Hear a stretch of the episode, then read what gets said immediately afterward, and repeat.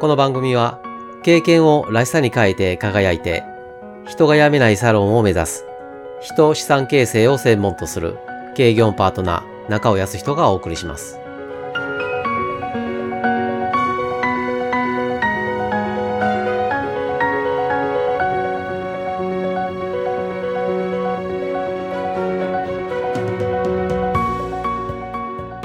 美容師さんとお仕事をさせていただき30年ほどになりますが接客力の底力が高いとつくづく感じます。サービス業の中でも美容師というお仕事は別格に接客力が求められますしそれに応えられる美容師さんも多い。そんな美容師さんですがスタッフ間でのミスコミュニケーションやディスコミュニケーションは案外多いように思います。お客様とはしっかり取れているコミュニケーションなのに、スタッフ間ではしっくりこない。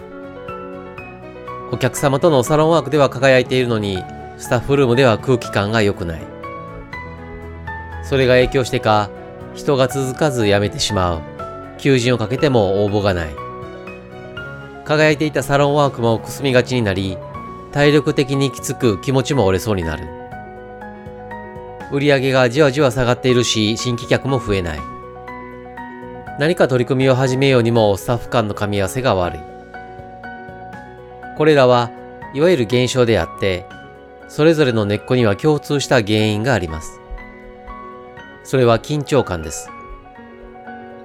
緊張感という原因が先に述べた現象を引き起こしていると言い換えられます。また、この緊張感はスタッフが抱えている感情とも言えます。本人の自覚は別として。ではこの緊張感をなくすにはどうしたらいいかその要点をお伝えすると緊張感をなくすのではなく安心感に変えることで起こっている現象を根っこから変える。コミュニケーションの究極の目的は安心感を提供すること。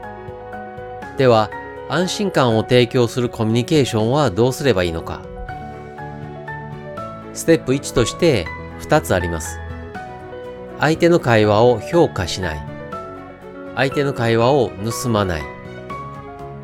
コミュニケーションとはキャッチボールとよく言われます。